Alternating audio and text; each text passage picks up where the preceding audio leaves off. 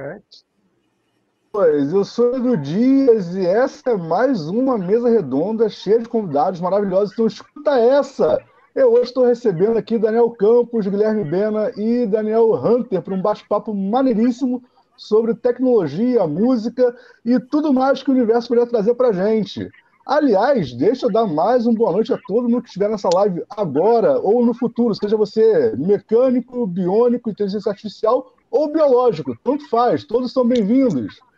Galera, obrigado primeiro de tudo, muito obrigado por vocês terem, terem aceitado participar dessa mesa redonda. É, eu espero que todos se divirtam muito. Eu vou trazer vocês aqui um por um para frente, para vocês se apresentarem para a galera, dizerem quem vocês são, ok? É, vou começar aqui aleatoriamente pelo que está no topo da lista. Vai lá, Beninha, contigo mesmo. Ih, caraca. Fala, galera, eu sou o João Guilherme Bena, né? Como me apelidaram e até hoje eu aceito essa, esse nome. É, e eu sou guitarrista, aspirante a músico e produtor, técnico de som, essas paradas aí. E é isso. Não sou, sou ninguém, não. É isso.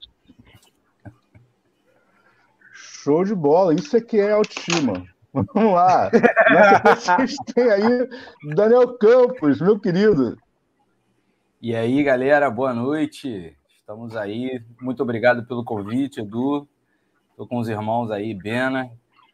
O outro Dani, que é meu Dani desde, desde a adolescência aí de, de guitarra. Eu, pô, estamos aí. Eu sou guitarrista, professor, é, músico, freelance, tenho várias bandas, vários projetos e acompanho todo mundo que colocar fichinha. É isso aí. colocar fichinha é bom. Ah, vamos lá. E agora temos aí o nosso queridíssimo Daniel Hunter. E aí, cara?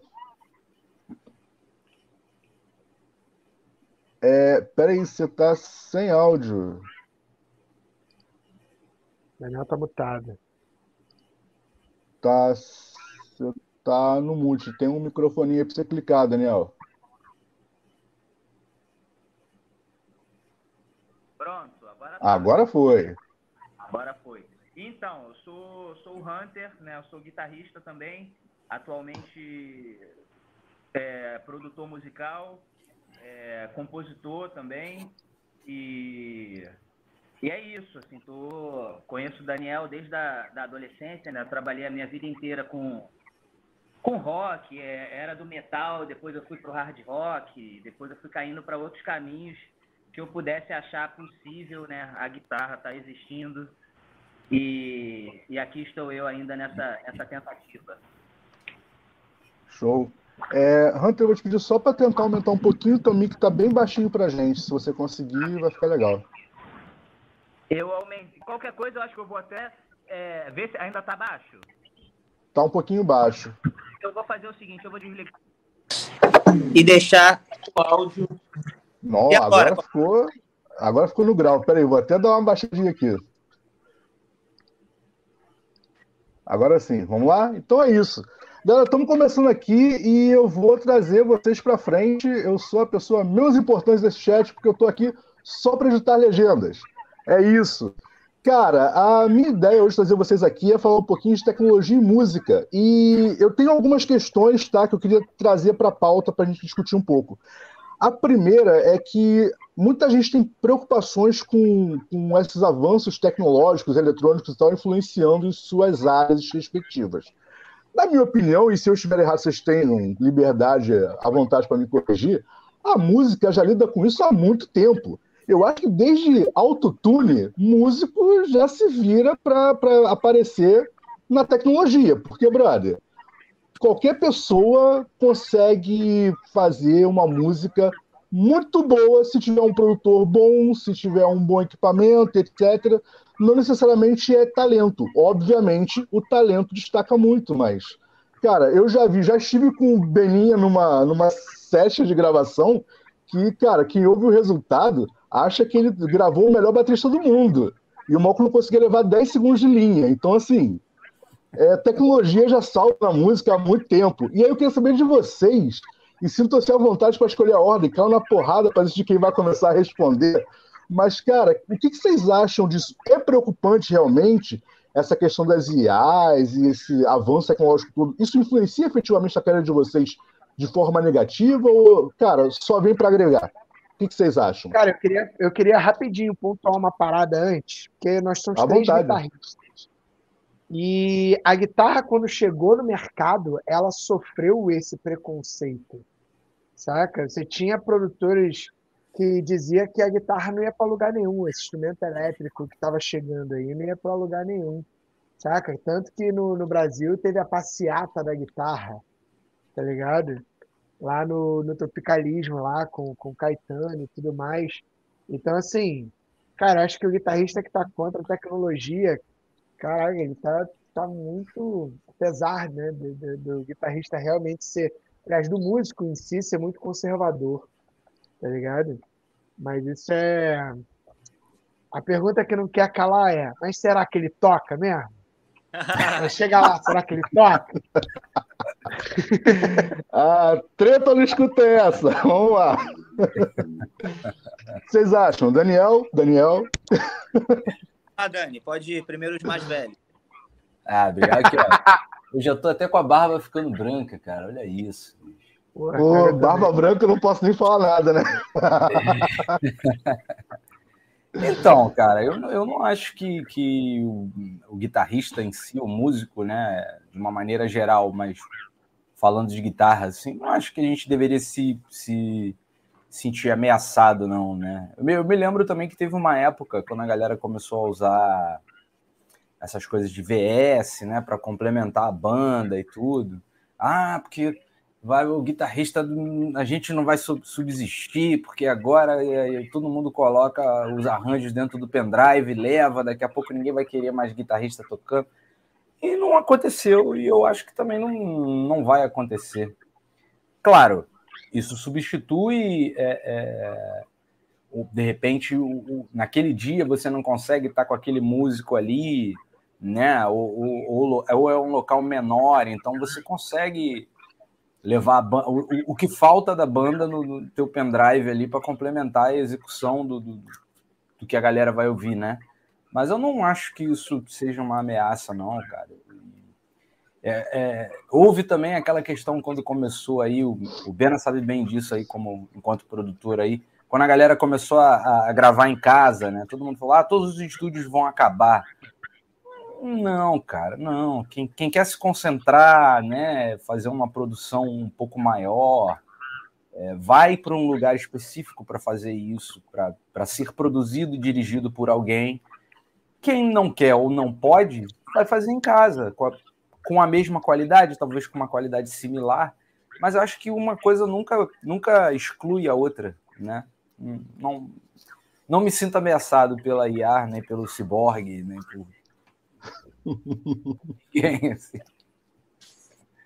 É, cara, eu acho assim, existem estilos, eu acho que principalmente o guitarrista é, você já imaginou uma, uma banda de rock em TVS, no qual o, o, guitarrista ele representa não só um instrumento tocando, mas representa toda uma, é, toda uma ideia, né? Existem outros instrumentos que sim, cara. Mas, assim, é o que eu, foi o que o Dani falou. O músico, quando ele quer se atualizar, ele vai dar um jeito de se atualizar e continuar ali. Porque até essas questões de VR, eles são alguns cantores que às vezes não têm ainda oportunidade de ter um trabalho grande. Então é a forma que ele, como ele consegue adaptar o trabalho dele na rua e ganhar ele. Mas a ideia dele, se, ele crescer o trabalho, é ele chamar uma banda, ele chamar um músico para estar tá, para estar tá ali. Né? Então, até o cara que não tem banda, que ele tem VS, ele espera um dia o trabalho dele crescer e poder ter uma banda. Tudo isso vai pela situação também. É... Mas, assim, na, na minha opinião, no começo pode ter atrapalhado pouco algumas coisas. Né? Existem trabalhos que tem cantor que leva VS mesmo, mas o, eu acho que o guitarrista vai ser um dos últimos a sofrer. É, às vezes tem VS de batera, é, VS de, de, de, teclado. O cara prefere botar esses VS. Acho que, na minha opinião, onde eu vejo guitarrista é o último onde o pessoal coloca VS, porque ainda é artesanal o que a gente vai fazer. O que a gente faz ainda é um bagulho muito, é, muito único, que depende. E, e eu, pelo menos, eu vejo. pode ter atrapalhado no começo, agora eu acho que a gente pensa em, pelo fato de que atrapalha, que já viu outros meios e está seguindo por eles. É, maneiro, maneiro. É, eu, eu vejo de uma certa forma. Eu vou contar, eu não vou citar nomes porque eu não pedi autorização, mas eu vou contar a história. É, mas eu tenho um, amigo, ele é guitarrista e compositor, e ele gosta muito de usar esses programas que montam tablatura, montam partitura, etc. Só que ele, ele usa no caminho inverso ao invés de ele montar a, a música e jogar ele no programa, para o programa criar a partitura para ele, ele escreve a partitura para ouvir o resultado final, mesmo que seja ali em MIDI.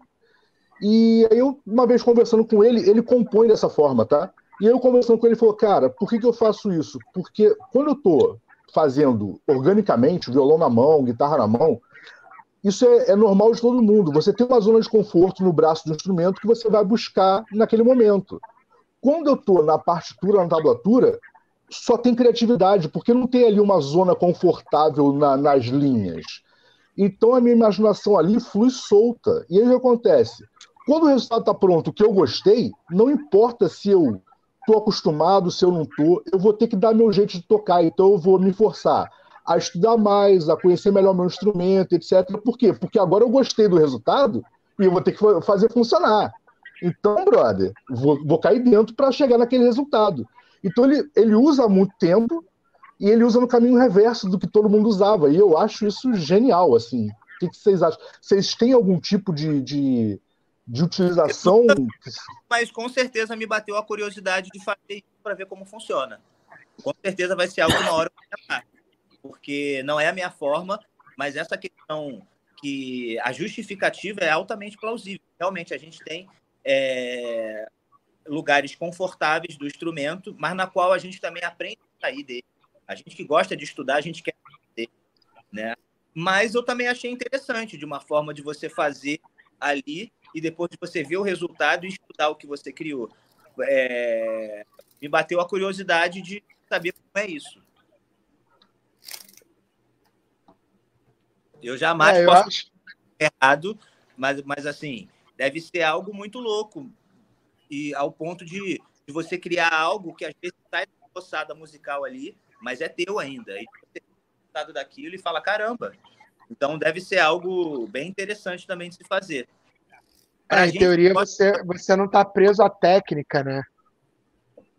Isso. Para a gente que gosta deixa... de passar horas com instrumento, talvez pode ser mais maçante, porque a gente é artesanal mesmo. Mas com certeza eu vou tentar fazer isso em algum momento, pegar o programa lá, tentar fazer alguma coisa. Né? Talvez eu possa ser até um pouco mais limitado do que seria minhas mãos, mas pode, pode sair algo interessante. É, então, é, na, acho... que, que ele montou esse, essa ideia, ele estava criando um álbum para a banda dele e a gente estava dividindo, trocando figurinhas sobre, sobre as composições, etc. E o que me chamou a atenção é que o estilo variava muito. Apesar de não sair do thrash metal, que é o estilo da banda, mas o estilo de composição variava levemente, como se não fosse a mesma pessoa compondo. E aí eu falei, cara, mas as músicas são todas suas, por que, que tá variando? Aí ele foi me contou essa história do, do, de usar nesse formato. E foi justamente isso que eu achei interessante, porque assim, dava tonalidades diferentes para cada música que, assim, eu já ouvi vários álbuns orgânicos em que o guitarrista meio que põe um, uma linha de composição e ele acabou quebrando essa linha por ter feito esse formato. Eu não sei se ele continua fazendo isso um álbum específico da banda dele. É, então, o, o, que acontece muito com a gente, assim, eu, eu acho que principalmente com o guitarrista, mas acho que deve ser com todo instrumentista, né? Cara, a gente é viciado nas coisas que a gente toca bem. É isso. Então, assim, é, é, é, tem lugar. Cada, cada, por exemplo, eu tenho os meus lugares comuns, o Bena tem os deles e o Hunter tem os dele. Então, se deixar numa, numa situação assim, vamos colocar assim, é, é, de pressão, por exemplo, né? Faça aquilo e faça agora. Cara, você vai, você vai fa fazer aquilo que você tem certeza que vai ficar bom. Só que aquilo que você tem certeza que vai ficar bom, você já está fazendo isso há anos, né? no meu caso, velho, há décadas. Então, assim, é óbvio que vai ficar legal, né? É, agora, para se ter realmente ideias diferentes e de repente crescer, né, enquanto músico, né, o papo está saindo um pouquinho da direção, mas é, tem a ver, vou, vou voltar para lá depois. É, a gente precisa se colocar à prova, né, sair do conforto, né. Então, assim, tem, tem uma galera que pro, propõe vários estudos aqui, né, é, por exemplo, ah, é, crie uma ideia muito bacana de um solo melódico em uma corda só. E aí você tem que se virar, né? Eu, eu já fiz aula com um professor que me pediu isso. Cara, só pode usar uma corda e uma escala aí. E, e, e, eu tenho que achar legal. Tipo, você tem, que, você tem que me trazer uma ideia utilizando uma corda e uma escala. Ou seja, quando você restringe as possibilidades, você é obrigado a tirar o máximo daquilo ali, né? Eu acredito também que o inverso também seja legal, como o caso assim, eu estou livre do meu instrumento, eu estou com papel ou então a tela do computador aberta, eu posso escrever o que eu quiser, né?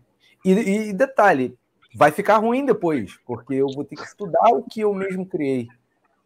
E não é o lugar comum que o meu dedinho está acostumado aí sempre, entendeu?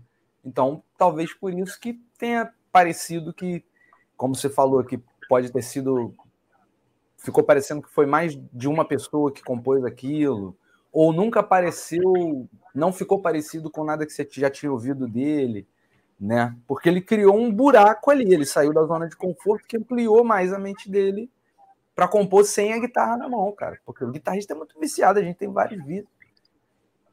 É, eu, eu penso. Não só guitarrista, não, mas tudo bem. Acho que todo mundo eu tem penso... uma zona de conforto no instrumento. Sim, sim. Não, eu vou te falar, Edu, pensando aqui, raciocinando no que os colegas estão falando aí, é, e pensando no. me imaginando compondo dessa maneira, eu odeio escrever, tá? Porra, mas eu odeio com força, com força muito, assim. saca? Eu odeio escrever. Você gosta de música? Então, tô meio. Tô meio... Sacanagem. Não, mas eu não gosto de escrever, não. Eu, eu sou meio. Eu, cara, é uma parada que eu não curto muito. Mas quando você. Eu tenho composições, assim, todas feitas no antigo. No antigo Guitar Pro, né? Que eu nem sei se o Guitar Pro existe ainda. Né? Existe, né? Para época, para época que eu tocava em orquestra, né? Então a maneira que eu usava para compor as, as linhas da orquestra era toda usando o Guitar Pro. E é, você falando, né, me remete a essa época de fim de faculdade e tudo mais. E, para ser bem sincero, o que, o que te leva né, é muito mais o som e as influências que você tem daquilo que você já ouviu na tua vida. Porque você começa, como você não tem a limitação da técnica para poder aplicar. E aí, quando você está numa orquestra, é mais maneiro ainda, porque você joga o problema para o outro resolver, saca? Pô, tem aquele maluco que é guitarrista que ele toca pra cacete. Vou jogar na mão dele essa linha aqui que eu tô. Caraca, que, que soa meio parecido com o Steve Vai, soa meio parecido. Porque você tem aquela influência sonora e você não tem a limitação da técnica, do, do, do, que você consegue ou não executar, entendeu? E aí você vai se guiando pela tua influência auditiva, saca? Então, assim, eu acho que isso é, um, é dentro do caminho da composição, é um caminho muito interessante, pensando nesse, nesse lance, né? quando eu é, fazia as composições, não tem como eu compor para oito guitarras, sete guitarras, que era o caso da, da orquestra, com a guitarra na mão. Não, não faz sentido, porque você não consegue. Você precisa dividir as linhas, e não é só fazer o intervalo do Iron Maiden, tá ligado? Você tem que armar os contrapontos, você tem que preparar qual guitarra que vai fazer a base, você vai jogar a base toda numa guitarra você vai separar uma guitarra para fazer os baixos, outra para fazer é, os intervalos mais agudos, você separa os acordes, entendeu? E aí, realmente, ali, não, por isso que eu fui direto, né, no meu caso, para o Guitar Pro, tá ligado? Porque o Guitar Pro eu, eu começava a ter a visão daquilo dali, de como aquilo ia soar, saca? Tanto que é, a gente, depois, quando estava com tudo pronto, que eu fui entregando pra galera, tinha uns bagulhos que era impossível. Saca? Que a galera falou, cara, isso aqui não dá pra fazer, não, mano. Essa cestina em 180 aqui é viagem da tua cabeça.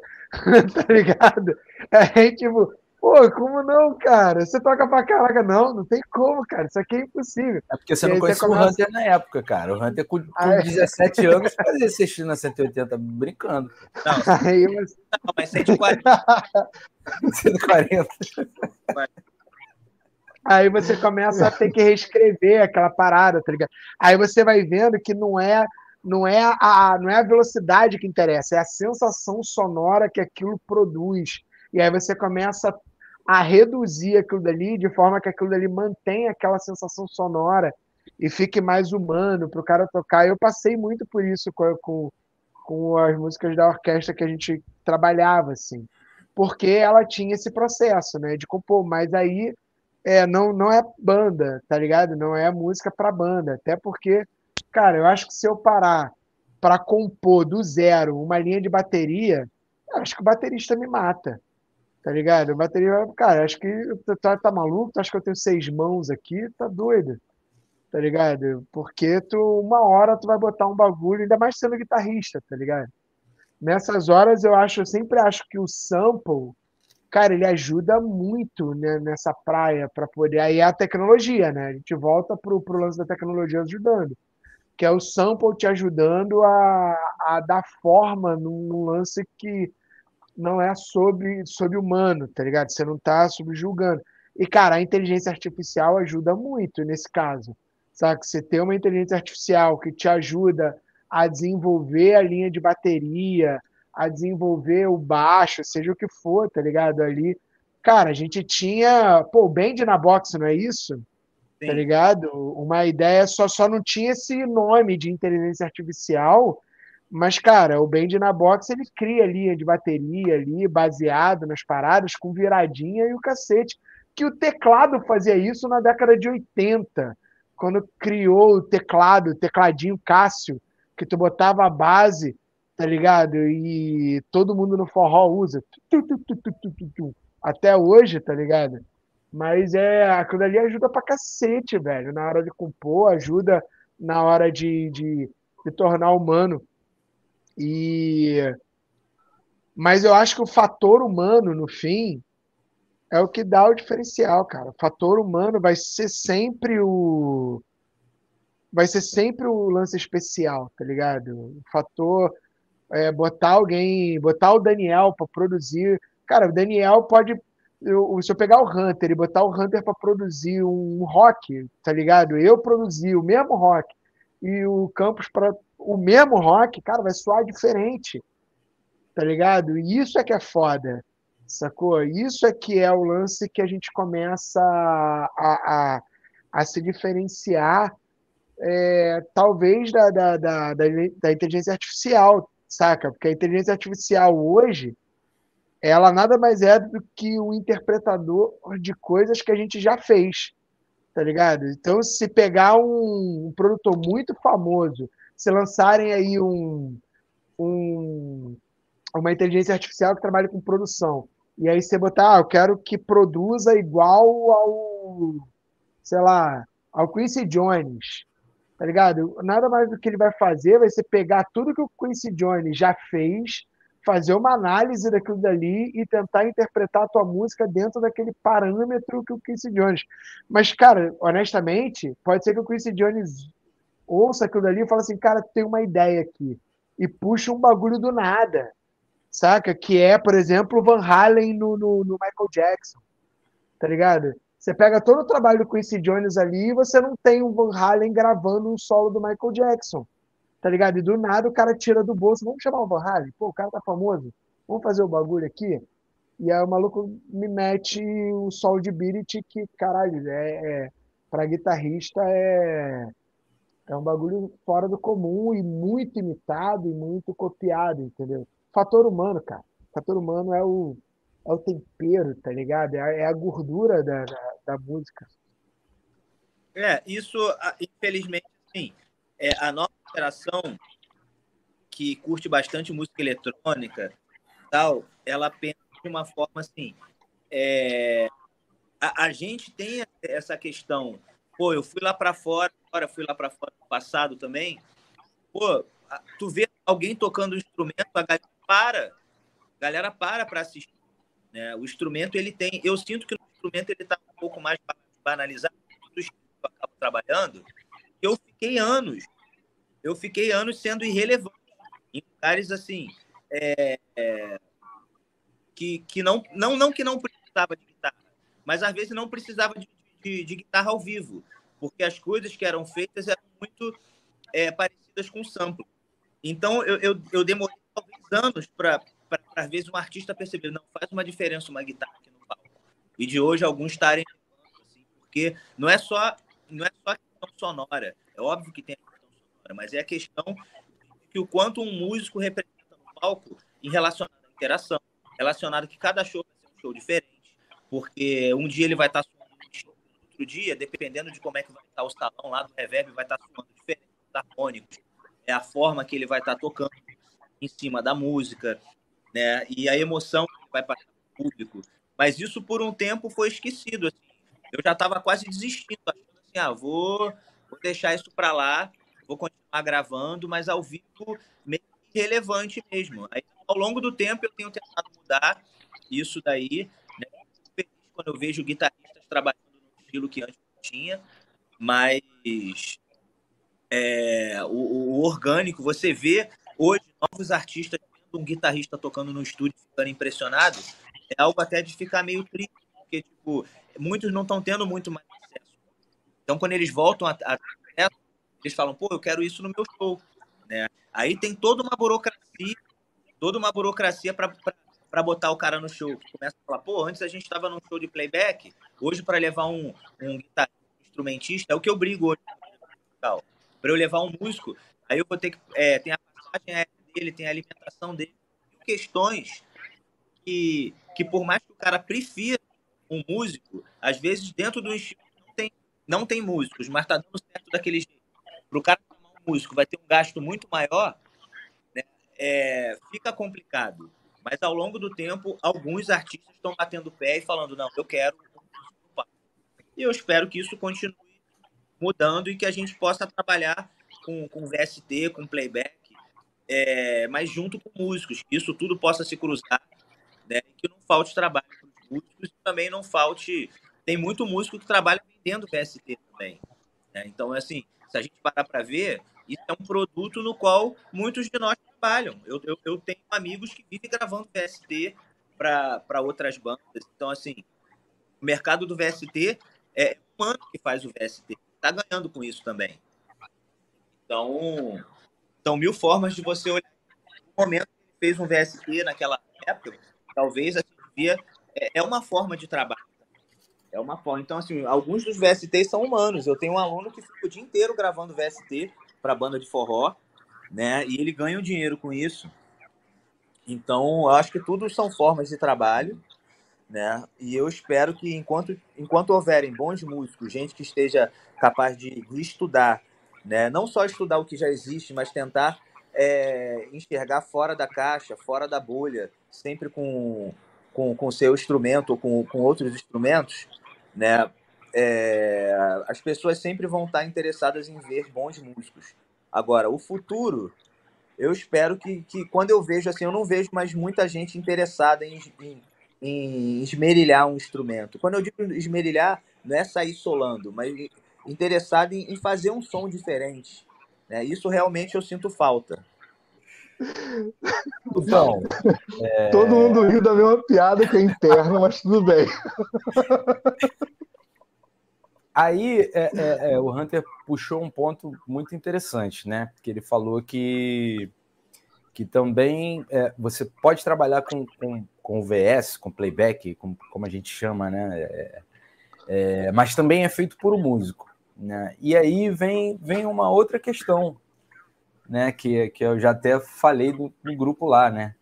É, a gente precisa se adaptar, né, cara? Não adianta ficar lutando contra a tecnologia.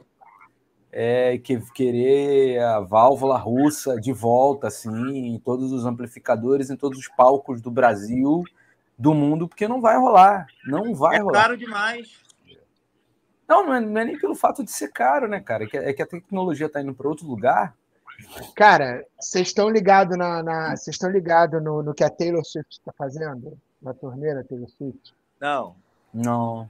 Bicho, ela, tá, ela montou um palco que é LED no palco inteiro.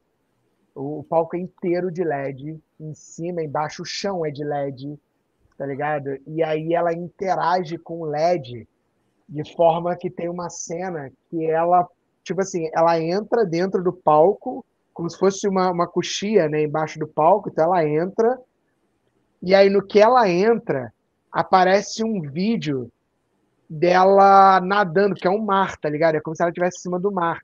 Então aparece como se ela estivesse nadando por dentro enquanto rola a música. E ela só caminha e sai num outro ponto do palco que abre e ela sai como se ela estivesse saindo da água, tá ligado? Então ela vai interagir o palco inteiro. Mar no LED. É, é, é, é surreal. A mulher meteu uma tecnologia surreal e aí é, o, a estrutura é tão absurdo, tão absurdo, parece que é, cento, é uma estrutura de 150 milhões de dólares. Caralho, tá quanto é o show dela? Eu não tenho a mínima ideia. A parada é tão absurda, ô Dani, que, tipo assim, ela tá em turnê. E aí ela contratou a equipe para poder montar o, o bagulho dela. E a equipe tá ganhando. Ela deu uma bonificação de 100 mil dólares para os caras da equipe. Por quê? Porque enquanto ela tá numa cidade montando o show, a equipe tem que, com outro equipamento, ir para uma outra cidade começar a montar. Tá ligado? Porque senão não dá tempo de, de atender a, a demanda da, da turnê, tá ligado? E aí, quando a equipe vai, monta nessa outra cidade, ela tá fazendo show. Quando acaba o show, a equipe volta, desmonta aquele equipamento e vai para outra cidade para poder montar, tá ligado? Então a equipe tá sempre na frente montando e ela vem atrás fazendo a porra do show, cara. E é uma estrutura mega cara e é o uso da tecnologia para entretenimento, para poder, tá ligado? Para poder entregar o show, né? Que é. Então, assim, apesar. Imagina se a gente estivesse discutindo aqui, é, no caso, os iluminadores, que antigamente era só iluminação, né? Era maluco na tecnologia da iluminação e aí você tem um LED para foder tudo. Eu acho que o sample ele entra um pouco nisso, saca? ele entra um pouco como, como o LED dentro da, da, do áudio da música. Quando a gente pensa em show grande, o músico faz muita diferença. Mas quando a gente pensa em show pequeno, tá ligado? Você vai tocar num lugar porra, pequeno que não dá para levar uma estrutura de banda. Aí você vai ficar preso ao voz e violão. Pô, velho, é, é, é uma entrega muito menor. Aí tipo assim, ah, é melhor contratar um DJ, porque o DJ dá play na, na música e é a música inteira. Aí você perde, aí o músico perde. Aí, cara, o VS, o sample, ele salva, porque você, você entrega uma banda, né, um projeto de banda é, com muito pouco, né, cara? Com iPad e a voz, saca? Você consegue fazer um show inteiro assim com um sistema pequeno. E aí você vende, você ganha mais dinheiro, saca? Eu acho que é o lance do sobreviver também para quem toca, sacou? E mas a galera tem que se renovar mesmo, a galera tem que tem que tem que entender que a tecnologia ela chega para ficar, saca?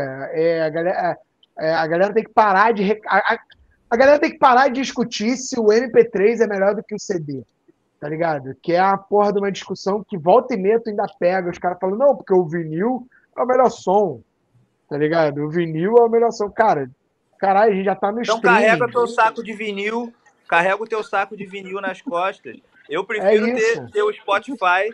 Eu prefiro ter o Spotify e ter várias músicas no É mundo. isso. Algumas que eu não tenho no Spotify, eu acho no YouTube.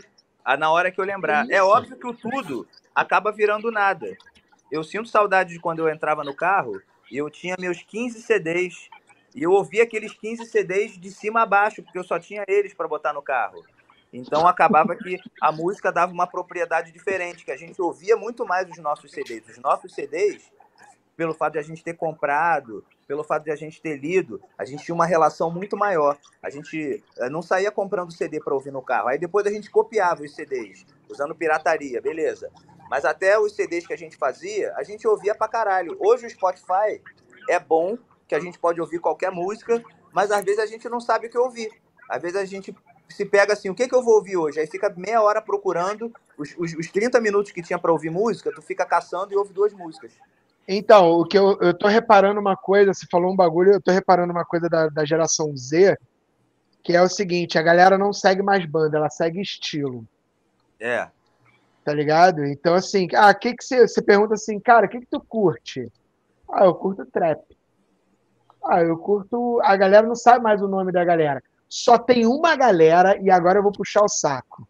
Só tem uma, uma, uma galera que eu vejo da geração Z hoje, que você pergunta e o cara fala, cara, eu curto muito isso e não tem outra igual. E, a tipo gente assim, é. A gente, a, a gente é millennial. quê? Millennial. Millennial. Millennial. Ah, eu gostei. É. Eu gostei do termo. A geração. Z é a geração que tá com 19 anos, pô, 19, 20 anos agora, tá ligado? Então, tipo, só tem. Mas é sério mesmo, Hunter. Eu, eu, eu São já vi novos isso revolucionários. Deixa eu É entender. isso, é isso, Aham. é isso. Tá Mas bom. só tem uma, só tem um grupo, só tem um grupo que eu até hoje, quando eu pergunto, eu falo assim, cara, você curte isso? Você curte? Geralmente a galera fala, principalmente no trap, ou fala o nome da pessoa, tá ligado? O que, que você curte? Pô, eu curto o MD Chef. Aí tá, mas o que do MD Chef? Ah, sei lá, as músicas dele. Não sabe o nome das não sabe o nome das músicas, não sabe, tá ligado? Mas se tocar o cara, mas só tem uma banda que quando você pergunta, o cara sabe a banda, o cara sabe a música, é a porra do poesia acústica, mano. É mesmo? Caralho, é surreal, é surreal, filho, é surreal. Tem, tem uma. Eu já postei, isso- já botei isso até lá no, no, no grupo do Guitar Date. Tem uma, uma barraquinha aqui perto, embaixo ali da mangueira, é, que, meu irmão, eles. Cara, eles, eles já deram muito dinheiro pra galera do Poesia, cara. Porque é 24 horas escutando poesia. É 24 horas. Tu chega lá pra, pra, é, pra pedir cachorro-quente, seja lá o que for. Meu irmão, as meninas todas escutando poesia, cantando.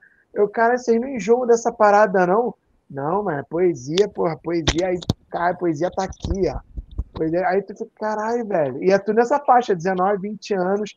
E é o único grupo que você pergunta, cara, o que, que você curte? Pô, eu curto poesia acústica. A Parece que pro acústica estúdio. é um estilo, tá ligado? Então, Parece meio é um que estilo. sim. Olha que doido, eu fui ensaiar no estúdio há pouco tempo, antes de levar a galera pra Portugal. Aí eu fui dirigir a galera, aí eu tava ensaiando, aí do lado de fora tinha uma outra galera do trap. Aí o cara falando, né? Aí alguém falou de poesia acústica, o maluco falou pra mim: Porra, mas eu vou te falar, o poesia acústica é uma merda. O show do poesia É. acústica eu acho uma merda, o show é muito ruim, o bagulho é uma merda, é uma merda. Aí ele ficou conversando ali comigo e ele, pô, mas aí qual é o nome da tua banda mesmo? Aí eu falei, ah, é uma bandinha aí. Uma bandinha aí, bagulho. O Bagulho. O maluco falou assim, aí eu fiquei sem graça. Aí passou uns cinco minutos, subiu a galera, assim, o maluco ficou sem gração, assim, e tal. Porque, tipo assim, tem gente que já curte uns bagulho mais pesado. Né? Mas assim, muita gente saiu do, do, do Poesia Acústica, né? O Poesia Muita. Acústica, ele é tipo, vamos supor, a, a malhação do trap. Se parar pra ver, saiu o. Vamos supor, porque, ó, da Malhação saiu Caio Castro. Da Malhação saiu vários artistas da Malhação que uma hora foram pra novela das oito. Na, no Poesia saiu o Orochi, saiu. Saiu o. Saiu, ah, saiu vários artistas. O Lennon, saiu. E outros que entraram, assim. A maioria já participou, o TZ da Coronel, o Hatch. Então acaba que é, ele engloba, né? E, e muita gente. Mas o show que eu viajo com eles é um pouco diferente. São os artistas que a gente seleciona e, e cada hora a gente vai viajando com uma galera. Mas é doido, porque a galera sempre pergunta: ah, quem que, quem que tá levando no Poesia Acústica e tal? E é algo que eu demoro para entender também, cara. Porque é um bagulho que quando, quando, quando eu comecei a criar é, esses arranjos assim, eu não parei e falei assim, ah, eu vou criar um arranjo diferenciado. Eu toquei coisas que eu tô acostumado a tocar a minha vida inteira. Né? O, o, o, eu, eu não parei, ah, eu vou criar algo diferente. Para mim, era eu tocando e isso culminou. E, e, e me chamaram antes para fazer parte, há, há, dois anos antes, me chamaram para fazer parte do um quilo. Eu não comprei a ideia. Eu falei, não, eu não vou ficar tocando para um monte de rapper ficar. Ah, lá, lá, lá, lá, lá, lá, lá, lá. Não quis. Aí comecei a ver o bagulho estourando. Eu falei, caraca. E, e depois o lance do Poesia Acústica foi. Eu conheci o, o cara tomando açaí, cara. Eu tava tomando açaí num lugar e, e apareceu um dos Poesias Acústica. E eu falei bem, mas eu nem sabia que era o cara. Eu falei assim, pô, é, eu toco vários bagulho e esse bagulho é um bagulho muito simples, com uma melodia muito simples, mas me chamou a atenção, tamanha grande musicalidade. Eu, se eu tivesse nesse projeto, eu botaria umas guitarras aí. Mas eu falei meio que elogiando, porque tinha me chamado a atenção. Aí o cara, depois que ele se apresentou como dono do projeto. Mas foi coincidência, foi um bagulho assim. Eu tava tomando um açaí numa loja de açaí na, na escola que eu dava aula. Mas então, olha só, é, é, voltando nessa questão da adaptação, e se você não tivesse a tua cabeça aberta para ouvir aquilo e imaginar uma guitarra ali dentro, e se você não fosse proativo de estar tá no açaí e puxar papo com o cara, você não, não se fosse lá, preconceituoso, se fosse preconceituoso, se virasse é. e falasse assim, porra, mas esses malucos estão botando isso aí, será que eles tocam mesmo? E se eu não será gostasse que, de açaí? Pois é. é. Entendeu? Essa porra, é, essa fruta que vem lá do norte, Belém do Pará, Bando de Paraíba. Porra! Isso. É, exato, ainda bem que eu. Exatamente. Então, assim, é, é toda essa questão do não. Da galera não querer, não querer, que não é não querer, é não ter a cabeça aberta de enxergar possibilidades, sabe? O cara enxerga. de trabalho de trabalho. Possibilidade de As trabalho. pessoas pensam sim. que eu ouço trap o tempo inteiro na minha casa. Eu continuo ouvindo o John Scofield, galera. A galera acha que eu, com 40 anos na minha casa, tem coisa que eu ouço. Mas, para mim, é uma forma de trabalho na qual eu me envolvi, na qual tem artistas que, que realmente eu gosto, eu compro a verdade deles, né? Mas, ao mesmo tempo, eu chego na minha casa, eu ouço a música que me agrada de verdade. Eu gosto de ouvir meu jazz, gosto de ouvir meu Nelson, gosto de ouvir meu rock. E alguns momentos eu vou ouvir um trap quando, eu, quando a minha mente fala assim, agora eu vou trabalhar com música. Mas tem um momento que eu, eu, eu sou o Hunter ouvinte também. Que eu vou ouvir que o Daniel me manda guitarrista, me manda vários guitarristas, e eu, caralho, que quando eu vou na casa dele eu quero saber o que, que ele tá ouvindo, né? Peço para ele jogar no meu, no meu pendrive. Nem tem mais pendrive na época. Que eu queria saber, aí, o que, que tu tá ouvindo? Joga aí. Então rola essa, essa, curiosi é, essa curiosidade de eu saber o que, que meus amigos estão ouvindo e tal, indiferente do, do que acontece, porque a gente que é músico, na verdade, a gente quer adaptar boa música em, em tudo quanto é tipo de oportunidade de trabalho que nos oferece. Sim, sim. Então eu, eu, eu penso assim, né? Eu acho que, que é, é, a gente precisa ser, ser mais cabeça aberta com o que está acontecendo, seja ele tecnologia, seja ele estilo. É, né? É, eu me lembro que quando começou a pandemia, eu acho que eu tinha eu tinha um aluno online, assim, só, só um, né? E, e, e, realmente eu ficava naquela, pô, essa parada não vai dar certo, cara. Não é a mesma coisa da aula presencial, não sei o quê. O cara não tá aqui comigo pra gente tocar junto. Cara, só que aí, o que, que aconteceu? Começou a pandemia. Pandemia. Ninguém podia sair de casa. A minha conta de luz não parou de chegar, né? Até falei, aumenta, né? Aumenta, porque você tá dentro de casa, né? De casa. Então, eu falei assim, cara, agora a gente, inclusive eu conversei até com a Vivi, né, que é minha esposa, professora de canto, cara, a gente precisa fazer essa transição assim, ó, rápido, senão a gente vai falir. Em menos de, não dá, não dá pra gente sobreviver em quatro meses se a gente não fizer essa transição em um e meio, dois meses. A gente vai falir, a empresa familiar vai quebrar, entendeu? Aí o que, que eu fiz? Pô, como é que faz? Aí é que eu fui, ao invés de ficar reclamando que estava sem tocar, que, ah, meu Deus, o meu mundo vai acabar porque eu não vou ter mais alunos, quanto tempo vai durar esse troço? O que, que eu procurei, cara? Eu entrei no YouTube e fui ver. Pô, o que, que eu preciso para dar aula online? Pô, qual é o melhor aplicativo aí que tem para fazer esse troço? Qual é a webcam? Quanto é que custa uma webcam legal aí? Eu me lembro, cara, que eu entrei no, no, na LX, peguei um webcam de, sei lá, na época era tipo 110 reais, assim, 90 reais, alguma coisa assim. Foi a primeira que eu achei, assim, aí eu falei, pô, tá dizendo aqui que é Full HD, né? Vamos ver esse negócio aí. Eu comprei, cara, a, não era essa aqui, que essa daqui é mais legal, mas assim, era bem ruim, entendeu? Mas era o que eu tinha, cara. Eu não sabia. Eu nunca tinha um aluno online que, que eu dava aula pelo celular. Aí eu já tinha placa de áudio, né? Para gravar coisas em casa e tal. Aí eu descobri, comecei a descobrir caminhos. Falei, caraca, a minha pedaleira tem simulação de amp. Então eu posso fazer o cara ouvir o som da aula com o mesmo som que ele me ouve tocando no PA, porque eu, eu tô sempre mandando a guitarra para linha, né? Isso é uma coisa interessante, assim, já tem uns dois ou três anos, quatro anos que eu não uso mais amplificador, assim, direto, né? Só se pedirem, mas assim, se tiver um amp lá que eu não conheço, o cara fala assim, ah, o amplificador tá aqui, não, irmão, olha só, menos trabalho para mim, menos trabalho para você. Espeta o meu cabo aí, ó, e deixa tudo no meio, assim, flat, assim, ó, e regula só o volume aqui e aumenta essa caixa aqui que tá aqui na minha frente e acabou. Meu som é esse aí. Ah, mas não, mas você não quer timbrar? Não, cara, vai sair do mesmo jeito que eu fiz em casa. Tá tudo certo. É, é, poupamos os dois tempos. Então, quer dizer, só, só para não fugir muito. Eu me adaptei, cara, tive que me adaptar.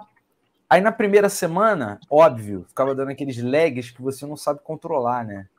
Aí eu terminava a aula e ficava xingando, cara. Pô, isso é uma porcaria. O cara tá tocando lá e do nada eu não escuto que o cara tá tocando direito. Será que esse cara tá me ouvindo? Entendeu? E aí depois eu fui, a gente foi adaptando, melhorou, aí melhorou a conexão, uma câmerazinha melhor. Aí eu descobri o Zoom, que tem aquele recurso que você grava a conferência, né? Então, quer dizer, você já começa, cara, a ter sacadas de produtos, de como você vender o seu produto. É um chamariz você falar para o cara que você vai dar uma aula para ele e que daqui a 15 minutos ele vai poder baixar aquela aula para ele ver a hora que ele quiser. Entendeu? Aí eu comecei a me ligar nisso. Tem alguém fazendo isso? Não sei se tinha, mas assim, aí a propaganda começou a ser essa.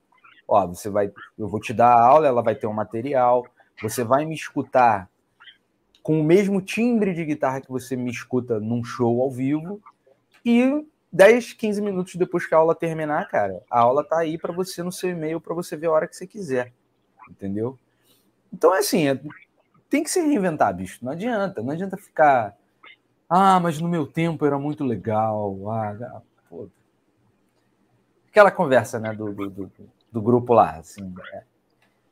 Você tem que escolher se você vai. O seu tempo vai passar. Você tem que escolher se você vai acompanhar o que está acontecendo, tentar abrir a cabeça e se adaptar, ou se você vai preferir gastar teu tempo reclamando e falando que no seu tempo era melhor. É, é detalhe, detalhe que ninguém está dizendo aqui que não tem problemas, saca? O Daniel apontou um, o Hunter apontou um, que é a banalização da música, tá ligado? Você já não, não só sabia mais quem é o artista que está fazendo e tudo mais. É, tem problemas, óbvio, mas o lance é, cara, não vai mudar se você ficar reclamando do problema. Não vai. O bagulho chega para ficar e chega de um jeito muito avassalador. Sabe? A parada quando toma, por quê? Porque o, o, o consumidor, cara, ele quer facilidade. O ser humano, ele é preguiçoso por natureza. Ele quer facilidade, cara. Tá ligado? Então, se cai no colo dele, pô, tá doido, cara. É, é tudo que, que a gente quer, o bagulho tem o fetiche, né? Do, do o, é, o, a, o bagulho que é difícil, ele tem um fetiche ali porque ele é difícil, isso é óbvio, saca? Mas assim, é, você quer facilidade, saca? Quantas pessoas, quantos de nós, guitarristas aí, fã do Scottfield, pô, se pudesse ter todo o show do Scottfield na mão agora, ou do Alan Holdsworth na mão agora para ver, tá ligado? Pô, queria pra caraca, tipo, a qualquer momento. Não, caraca, aquele show do Alan Rudolph em 1974, tá ligado? Em Los Angeles. Pô, ia ser muito bom se tivesse essa possibilidade de ter. O problema é que se a gente tivesse todos os shows do, do, do Alan Rudolph na mão, a gente provavelmente não ia ver nenhum. Tá ligado? É, Porque é, banaliza a parada. Tem um filósofo aí que fala isso, né? Quanto mais escolha você tem, menos coisa você escolhe porque é muita Sim. coisa.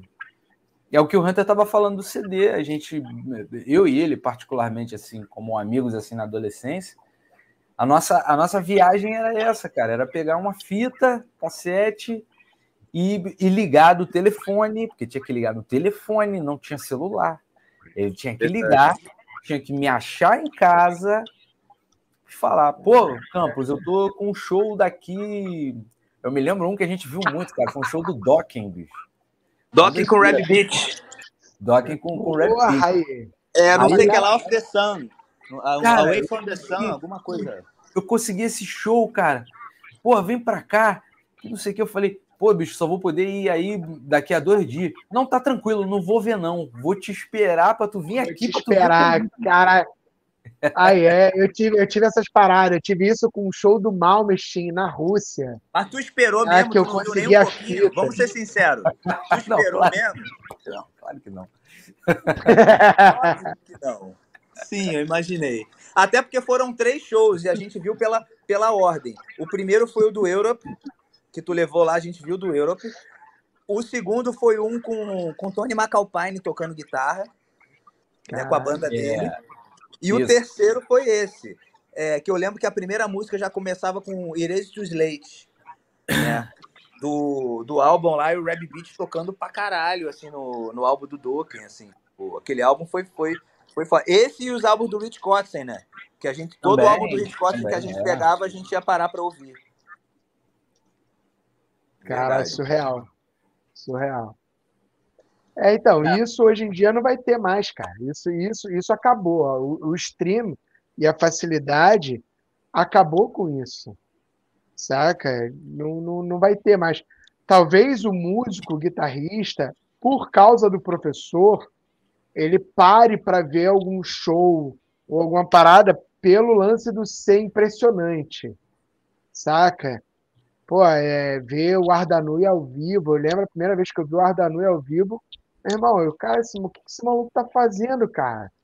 Cara, é impossível, sabe? Vai tomar no cu. O cara tira a corda do. do, do- o cara tira a corda um da, da- É, e, e a guitarra dá um grito, e nem é anizinho, o cara tira a si, tá ligado? E o bagulho dá um. Caralho, que- como é. Todas as vezes que eu fiz isso, minha corda arrebentou. Todas as vezes que eu tentei fazer isso, minha corda arrebentou. Então, assim, você fica assim. É... Ver, ver é muito impressionante, cara. Ver o Steve Vai ao vivo é muito impressionante. Ver os ídolos ao vivo é muito impressionante. É? E eu acho assim, é, eu não sei como é que vai ser para o futuro se não tiver professor, cara. Porque eu acho que quem vai carregar essa essa parada, pô, ver o, o- aí vamos trazer para a geração nova, o Polífia, o Tim Henson. Cara, ver esse maluco ao vivo deve ser uma parada fora do comum, cara. Cara, mas eu, pelo que eu vejo hoje da propaganda dos professores, a galera que vende aula online tá rica. Porque às vezes eu vejo uns professores falando assim: é, eles vendem um curso que eu acho legal, eu compro, eu consumo cursos, eu consumo cursos, eu comprei Rodrigo Gouveia, comprei de alguns lá fora, eu tenho do Cacau Santos, eu tenho de um, de um outro moleque que eu, eu esqueci o, o, o- nome dele. Então, assim, eu consumo. Mas o que que acontece? Eu vejo algumas propagandas de alguns que o cara fala assim, pô, é, seja mais um, eu tenho, eu tenho 10 mil alunos. Mano, se ele tem 10 mil alunos, ele tá ganhando mais dinheiro do que quem tá compondo, É isso. né?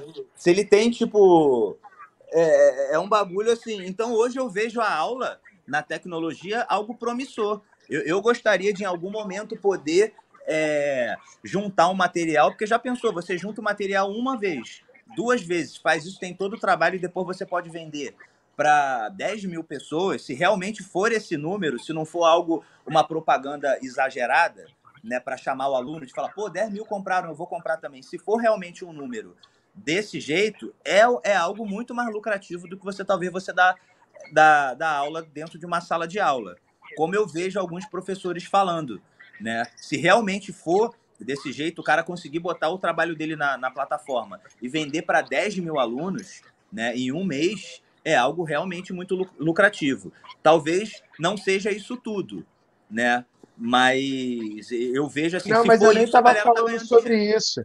Eu estava falando sobre o professor indicar Indicar, porque o, o fazer isso, né, te possibilita ter aula com teu ídolo. O curso, na verdade, é isso. Por que, que você comprou o Rodrigo Gouveia? Porque o cara é bom e você curte o som do cara pra caraca. E aí você vai ter. É, é, é a maneira de você ter uma aula com o teu ídolo. Tá ligado? É, é, mas a parada que eu tô falando não é isso. A parada que eu tô te falando é tipo assim: como que a geração nova vai chegar no Rodrigo Gouveia?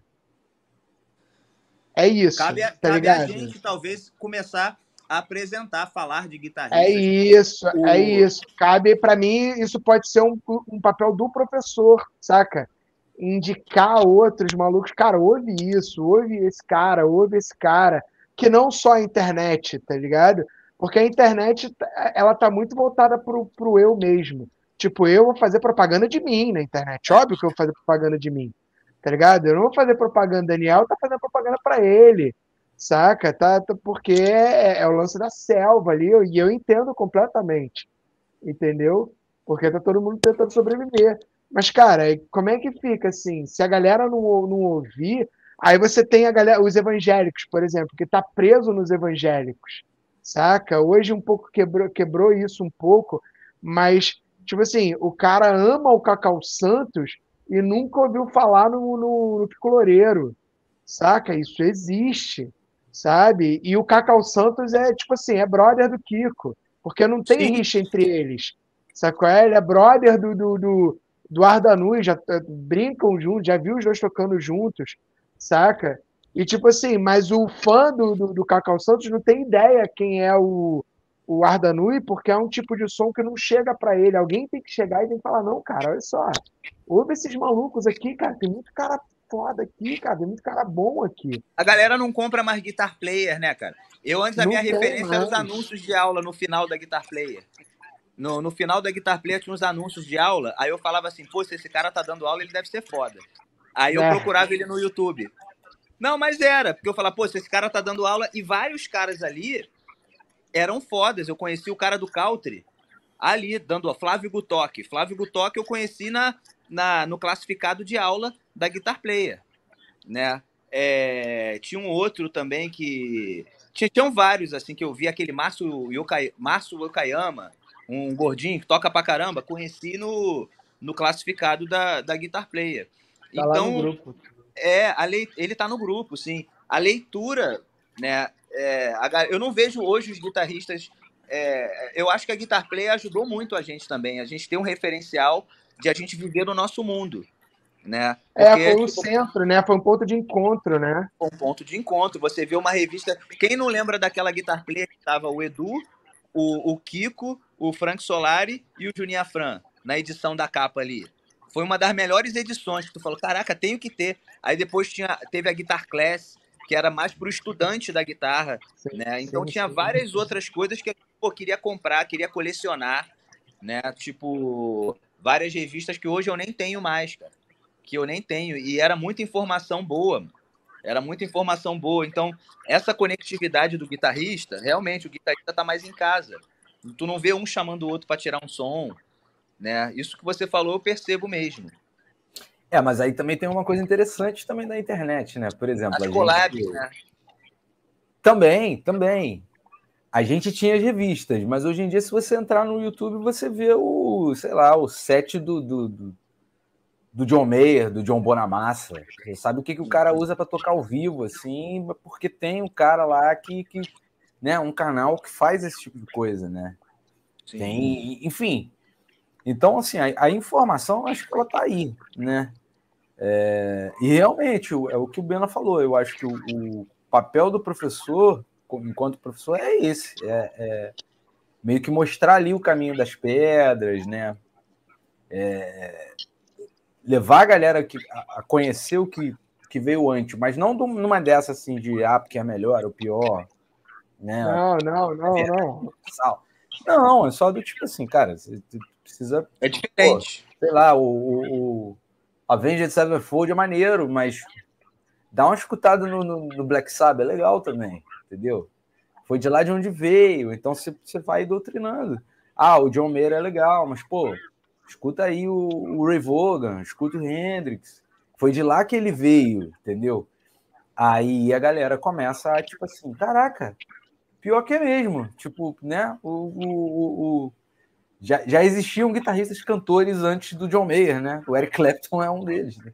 Então, enfim, é, é, é, legal você fazer o, o, o, aluno escutar isso, porque aí ele vai crescendo, aí ele vai vendo o que, que, que veio antes, o que, que veio depois e tal. Entendeu? É claro. E tudo depende do embasamento. Eu vou te falar, muito doido. Um, um cara que eu produzo de rap, ele fez uma, ele queria que eu desse uma aula para ele sobre rock, né? Aí eu antes de eu dar aula para ele sobre rock, eu comecei a falar sobre instrumento, né? E ele começou, ele ficou muito interessado na, é, na história. E quando sem querer eu, eu fui até um pouco antes e comentei sobre Charlie Christian, né? É, sobre o guitarrista, um dos primeiros guitarristas de bebop negro e tal. E ele se interessou muito, muito mais do que pela musicalidade em si, né? E ele começou a se interessar. A galera quer, quer entender o início, porque eles entendem que o início é onde a gente bebe a fonte. A única diferença é que, cara, é difícil hoje até para o cara. Por que, que ele me pediu isso? Que ele fala, no YouTube eu só tenho vídeos de 15 minutos. Né? E, infelizmente, hoje em dia, o, o, o estudo, a pesquisa, ela é muito séria e a gente fica segregado de uma forma assim, a gente tem que ter curtida, a gente tem que ter coisas que às vezes, mano, o estudo, o, o estudo sério, aí eu ve, é, é, e a gente fica, o YouTube é óbvio, a gente é um público seleto de guitarristas, né? Então, hoje as pessoas elas querem ver se o coisa, quantas curtidas tem, quanto e, e isso daí eu acho muito triste até para nós guitarristas mesmo. Tem muita informação muito valiosa com poucas curtidas, né? E, e daí, né? Porque essa é a única coisa que eu vejo da internet, que o músico ele fica em segundo lugar e ele acaba tipo tendo que ser engraçado, ele acaba tendo que fazer uma coisa diferente para atrair curtida e, e, e eu, eu, não acho isso legal, eu acho porque eu, eu, eu sou um cara que eu brinco muito, eu faço piada, mas o estudo para mim é sério, tá ligado? Quando a gente fala sobre informação, fala sobre conhecimento, tá ligado? Eu acho que o bagulho ele tem que ser levado muito a sério. E realmente hoje eu vejo a pesquisa é, ela acaba sendo corrompida porque todo mundo que, que acaba tendo um trabalho de fazer um vídeo acaba dependendo das curtidas normais por trabalho continuar, né? E, e eu acho isso assim, o ouvinte ele tá muito mal acostumado. O ouvinte, tipo, às vezes ele fala, ah, eu já vi, eu já mandei alguns vídeos para alguns amigos e fala, pô, esse vídeo não tá com uma qualidade boa. Eu falei, mano, esquece a qualidade do vídeo. Tenta entender o que está sendo dito ali tenta entender é, a época que aquilo foi gravado. Né, de ouvir alguns, pô, eu não consigo ouvir Jimi Hendrix, é, ou eu não consigo ouvir Tom Jobim, porque aquilo ali me soa muito, muito mal feito. Eu falei, mas para isso, em algum momento, ouve aquilo e depois ouve uma releitura. Mas tenta entender, tenta se envolver. Mas a galera não, quer ouvir vídeo de. quer ver vídeo de um minuto, né? E, e, e eu acho que vídeos de um minuto vai fazer a gente cada vez mais não se aprofundar. Meu único medo com essa geração nova é essa. É, mas é uma característica dessa geração, né? Não, não se aprofundar. Né? É. É tudo muito relevante, cara. É tudo muito. Quer dizer, irrelevante. É tudo muito irrelevante, é tudo muito rápido, é tudo muito descartável. Sim. É todo mundo. Pô, caraca, a gente fica lendo essas coisas de filosofia, esses negócios, fica meio doido. É, vou citar o Bauman aqui, é tudo, é tudo muito líquido. É líquido, nada é muito sólido, não. Não tem durabilidade, entendeu? É descartável, é rápido, né? Agora, como, como é que a gente, que é um pouco mais velho, se comporta com isso? Se adapta até onde dá, tem coisas que realmente não dá. Tem pessoas que não, não, não vão conseguir. Eu, eu não consigo imaginar o Mozart Mello fazendo um vídeo para o Instagram que seja engraçado. Entendeu? Ele é o Mozart Mello. Ele é o, ele é o professor dos professores do, do, do, dos melhores guitarristas do Brasil. Sabe? Ele não vai fazer um vídeo engraçadinho fazendo dancinha do TikTok para divulgar as aulas dele. Não dá. Né? Mas ele pode achar um outro caminho, uma outra coisa. Entendeu? Então, é, é ele, eu acho que, que, e conseguiu, né? Tanto que agora ele também tem o curso dele online e tal. E, e é um cara que já, já deve ter feito um bom pé de meia com, a, com as videoaulas e VHS de antigamente, entendeu? Sim, Mozamelo, sim. O melhor Mozamelo, professor do Brasil. Talvez isso, eu não, eu não sei, né? Não conheço pessoalmente, assim, a fundo. Mas, assim, tá, é, todo mundo embarca, né, cara, nessa onda, né? E, e, E eu acho legal, assim. É... E aí a gente vê também, tem, tem, tem os outros lados aí, a galera tendo crise de ansiedade por causa disso, sabe? É, igual rolou lá com, com o, acho que o Matheus Assato, né? Tipo, ah, vou, vou tirar umas férias, que não sei o quê, bababá, e porque ele estava cansado dessa coisa toda e tal. Aí vem outra coisa, né? A coisa da cobrança consigo mesmo, né? Porque você faz, por exemplo, quem não tem tanta curtida corre atrás da curtida. Mas quando você consegue, ferrou, meu irmão, porque o teu próximo vídeo tem que ser melhor do que aquele ali. E aí? O que, que você vai fazer? Você vai ficar se matando o tempo inteiro? Você vai ficar vivendo em função disso? Entendeu? Mas é isso, é viver para estar tá no topo e depois que estiver no topo, cuidado para que não caia. Pois é, mas nem sempre, nem sempre a gente vai, vai, como é que eu vou dizer, vai, vai gerar uma nota 10 no outro vídeo de novo, entendeu? Isso, isso até converso muito com, com, com o Vitor, né? Aquele amigo nosso que mora lá nos Estados sim, Unidos. Sim, lá nos Estados Unidos. É, que ele é formado em marketing e tal. E aí a gente estava trocando ideias sobre isso aí. E aí ele falou comigo, cara, pô, tem que ser. Você falou da qualidade do vídeo, né? Assim, e a gente conversando, né? É, tipo, cara, tem que ser tudo. Assim, o playing tem que estar tá perfeito e a luz da câmera do não sei o que e tal. Cara, vira uma corrida louca atrás do próprio rabo, sabe? E aí você não, você não consegue ser mais espontâneo, porque você está procurando um take perfeito que talvez ele não vai chegar dentro daquele mês ali. O que, que eu vou fazer? vou parar minha vida vou ficar fazendo só isso. Vou ficar três horas acertando uma luz aqui para fazer um. Ah, meu irmão, Aí, desculpa, mas assim, aí não é pro velhinho. Eu vou fazer aqui com a iluminação que der e eu vou fazendo. Eu ia falar. Pode falar palavrão? Pode, né? À vontade. Um. Então, eu vou fazendo merda e vou aprendendo. Entendeu? Aí, pô. Porra, aí... achei que ia falar um palavrão. Caralho, eu tava esperando um bagulho muito. Mas vai lá, vai lá. Aí também assim. Então, assim, a gente vai. Eu, eu sou dessa seguinte filosofia, cara. Aprende fazendo. Você vai fazer besteira, você vai fazer cagada. Pô, eu não sou fotógrafo, entendeu? Eu não, eu não sei mirar uma luz, mas eu vou aprendendo. E aí, se alguém chegar para mim e disser assim, pô, Daniel, essa luz aí tá muito ruim, cara, tá, tá muito feio isso aí. Pô, bicho, então me explica. Me fala aí, é o que, é o que você estava falando mais cedo lá no grupo, na questão de estar disposto a aprender, né? Então, como é que eu, como é que me dá uma dica aí, então, como é que eu miro a luz? Ó, eu tenho essa e essa aqui. O que que dá para a gente fazer? Ah, tenta botar aqui, rebate dali, que não sei o quê, bababá. Ajusta a configuração do ISO da câmera, do não sei o que lá. Cara, eu vou tentando. E vai ficando cada vez menos bosta. Entendeu? E eu continuo gravando, cara, porque eu não posso parar para ficar fazendo só isso, aprender isso. Entendeu? Tem que ir fazendo, né? Eu acho que o Bena não gostou do palavrão. Ele... É, ia. é, o Bena ficou meio bolado. Ah, não. não, ele voltou, ele voltou. Não, é, mas é cara, isso, eu queria, eu queria fazer um, eu queria jogar uma provocação para vocês aqui. Não foi nenhuma questão que surgiu, não, mas foi um comentário que a Vivi fez na live que eu achei interessante. E aí eu queria saber a opinião de vocês. É, ela colocou o seguinte, ó, essa geração não tem paciência para uma imersão e acabam pulando etapas e ficando com buracos de aprendizado. Vocês acham que a galera realmente fica com um buraco no aprendizado, no aprendizado por, por ter pressa de, de, de, sei lá, de concluir o curso, de concluir o vídeo, ou o que em quer qualquer que seja? coisa. Não é só na música, não. Isso não é só na música, não. Isso é em qualquer coisa, filho. Porra, mas é em qualquer coisa. Tem moleque andando de skate, com moleque dá ollie flip em, é, parado, mas não consegue remar na porra do skate. É, é isso aí. É isso aí, é por aí. É por aí. Não é, cara. Ó, ao mesmo tempo tem, cara. Eu vou te falar. Eu conheço hoje. Eu, eu, eu, eu começo a entender.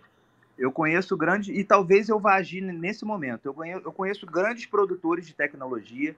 Eu conheci um amigo há pouco tempo agora que eles, eles lançaram. O cara chegou a produzir coisa com Luan Santana e tal. E o cara não entende muito de harmonia que o cara faz. E ele chegou a fazer produções lá fora com, com, com orquestra e o cara perguntar nota e o cara fala, pô, mas eu não trabalho com notas, né? Porque a referência dele era outra, a referência dele é gráfico, né? Mas assim, eu trabalhando com ele, eu consigo entender que ele é um produtor foda dentro do que ele domina, que não é o que eu domino, né? mas é algo muito doido. Hoje, quando eu tô com alguns produtores dentro desse meio, hoje eu estava dando aula pro é, para um amigo e tô vendo um outro um outro produtor aí que é o Dallas, que o cara produziu, pô, Felipe Rett, o cara tá, e eu vou dar uma aula para ele de intervalos.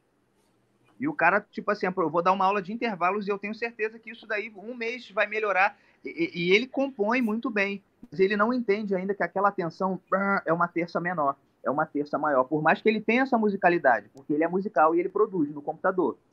Mas da, quando ele entender que aquele som, ó, isso aqui que tu fez é terça maior, isso aqui é quarta, ele vai.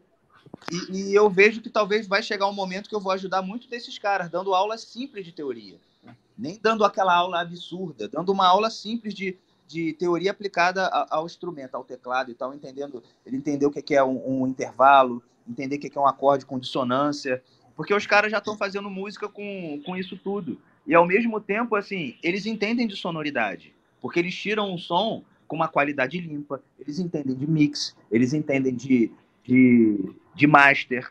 Então, é muito doido, assim é, a gente entender assim que tem uma galera que está se dando bem com música, que tem musicalidade, só não entende o que, que é aquilo porque aprendeu no computador. Aprendeu no computador com toda a tecnologia, mas entendeu ali, formou um acorde. Então, assim, se o cara formou um acorde e fez uma música, ele entende de harmonia funcional. Ele pode não entender de uma forma de saber falar, mas a, a, a mente dele tem uma função harmônica ali que entende que aquilo ali é certo. Né? E por mais que ele não, não saiba que aquilo é primeiro para o quarto grau, mas às vezes ele faz uma música com um, com dois acordes, ele, ele consegue entender que aquele acorde chama outro acorde. Ele consegue entender o que é um dominante. Né? O ouvido dele, porque de tanto ele montar aquilo ali no computador, gerou-se uma musicalidade. Né? A única diferença é que essa musicalidade dele bate de frente com a nossa musicalidade. E o dia que isso daí começar a, a, se inserir dentro de um contexto, acredito que a gente vai ter uma conversa muito melhor com a nova geração e a geração antiga. Eu estou tentando, mas está difícil. Não vou te falar, mas ao mesmo tempo eu aprendo com essa galera também, cara, que é uma galera assim que, que eles pegam os gadgets muito rápido. Muita coisa que a gente, como tá mais velho, fala não, isso aí não dá. Eles chegam e fazem. Então eu acabo que, que eu, eu, eu começo a aprender com eles também e eu fico feliz também, porque sempre quando eu chego dentro de um lugar, a galera me vê como um produtor diferenciado, porque dentro desse meio eu sou o produtor que toca. Né? A galera me, me, me entende como compositor, porque hoje eu assino como produtor também, né? mas é, eles ficam assim: caraca, tu é, um, tu é uma das coisas mais impressionantes que eu já vi. Eu falei, mano, deixa tu ver minha galera, não sou eu. Tem vários como eu espalhados aí iguais melhores, né? Porque eles não estão mais acostumados a ver um cara, tipo assim, Sweet Shadow Mine. Quem hoje não. Qualquer um de nós três aqui, se a gente chegar, a gente vai tocar o solo de Sweet, Shadow Mine. Se tu mostrar para um deles, vocês vão ser Deus. Porque na visão dele, na visão deles, aquilo ali é algo muito inalcançável ainda. Né? Então existe muito isso. Quando eles entenderem que isso está próximo, né, vai tudo vai ficar muito mais fácil. Olha, outra coisa que eu li aí rolando feed de, de Instagram, né? É, por exemplo, acho que saiu, acho que foi aquela, aquela revista virtual lá, foi no, no Instagram da, da, dessa Guitar Load, né? Falando que o Vai tinha soltado, o Steve Vai, né? Tinha soltado uma declaração dizendo que não é necessário saber de teoria musical para se compor ótimas músicas, né? É, Cara, quem sou eu para dizer que o vai estar tá errado? Óbvio que não. E, e, a história da música prova isso aí pra gente, né? Mas é. até que ponto você vai desenvolver isso, né? Os grandes astros do antigas, eles não sabiam teoria musical. Bud Guy não sabia. Tem uma videoaula do Bud Guy que tem no YouTube, inclusive, que a videoaula dele ele sentado em cima do amp Fender pequeno, ele com a guitarra na mão, e ele vai falando, cara, eu gosto de fazer isso aqui, mas tem hora que eu gosto de fazer isso aqui. E aí, de vez em quando, quando o acorde toca aqui, eu gosto de usar essa frase aqui. Ele não sabe o que ele está fazendo. É tudo no ouvido e no, no, na sensação do play. Exatamente, a sensação, são sons. É, é um dos grandes, né, cara? Que é o Bud Guy, é o ídolo dos ídolos, né? Os, os, os sons estão aí, né? Aí, mas aí também a gente tem que, né? tentar separar isso daí, porque, por exemplo, é, é, é, se a gente toma isso como verdade, aí você também vai ter uma, né, uma geração de pessoas que também não. Bom, esse toque de Midas aí, assim, acho que não é todo mundo que nasce com isso, assim. Então, mas eu acho que o Midas, o toque do Midas é justamente você pegar é, o, esse lance que é inconsciente, tá ligado? E tornar simples. Para mim, isso sempre foi a genialidade do, dos caras que vendem, saca? Seja do, do, da galera do Daniel, seja da galera da Hitmaker, seja da galera que faz é, que faz sertanejo universitário, saca? É, bicho, se você parar para ouvir, a parada tem umas. É simples, mas entra umas nuances ali que são muito especiais, que é a sacação do tipo. Você sabe que tem um cara bom pra caralho ali, que o cara, bicho, aqui eu vou fazer assim, saca? E o bagulho transforma, principalmente no ao vivo. Cara, quantos rearranjos tem das paradas ao vivo que são fodas com, com as bandas tocando ao vivo saca? Seja de batera, seja de, de, de, de convenção de banda, que é sensacional, e a música não perde a característica. Para mim, isso é o toque de gênio da atualidade, saca? É você pegar toda aquela influência do jazz, toda aquela influência do bagulho que é viajante, e você isso simples, entregar para o ouvinte que nunca ouviu aquilo dali, e falar, cara, ouve aí e vê o que, que tu acha. E o maluco achar bom e consumir aquilo dali. Saca? Isso é muito difícil, cara. Isso é muito difícil. Isso é muito difícil. Saca? Isso é, é verdade. Sacou? E isso é. requer habilidade que às vezes você não saber música, não saber teoria é mais fácil. Porque você não dá aquele valor especial, saca? Pro Dó 6, tá ligado? Tipo, ah, é Dó 6. Pô, é um som, cara. É um som. É só um som. Sacou? É um dígito. Ouviu e que é bom, que saiu legal na cabeça dele, sacou? É? Não tem nada de especial. Sim. Entendeu? Então, assim, eu acredito, cara, é, é válido pra cacete, válido pra cacete. A galera que estuda muito começa a ficar muito nichada, porque quer fazer coisas que. É, é o Mozart Mello, cara. Tu falou, Mozart Mello é o professor dos professores, mas tu já viu o Mozart Mello? tá ligado? Pô, é um som que é para poucos, cara. É, sim. Como a gente, eu citei aí o Rodzor, falo o Rodzor. Meu irmão, se eu botar o Rodzor pra tocar pra minha mãe, o cérebro da minha mãe frita, velho. Saca? Tia, tira esse bagulho, chato pra caralho, só barulho. Não, tem música que é para músicos, não adianta. Ele tá tocando tudo errado, é né? Não adianta você chegar e, e, e, imaginar, tipo. Entende? Tem coisa que não dá. Mas tem, ao mesmo tempo tem coisa que é muito bem tocada, muito, re, re, muito bem requintada, que é pop.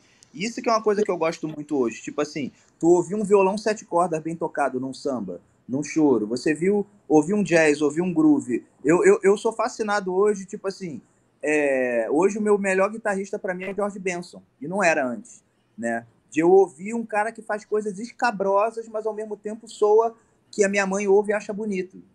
Isso para é. mim é foda. É, o Satriani tinha isso, né? Também. Sim, na, sim. Na, na, nossa época, né? Ah, o, ah, o é bom, mas é chato.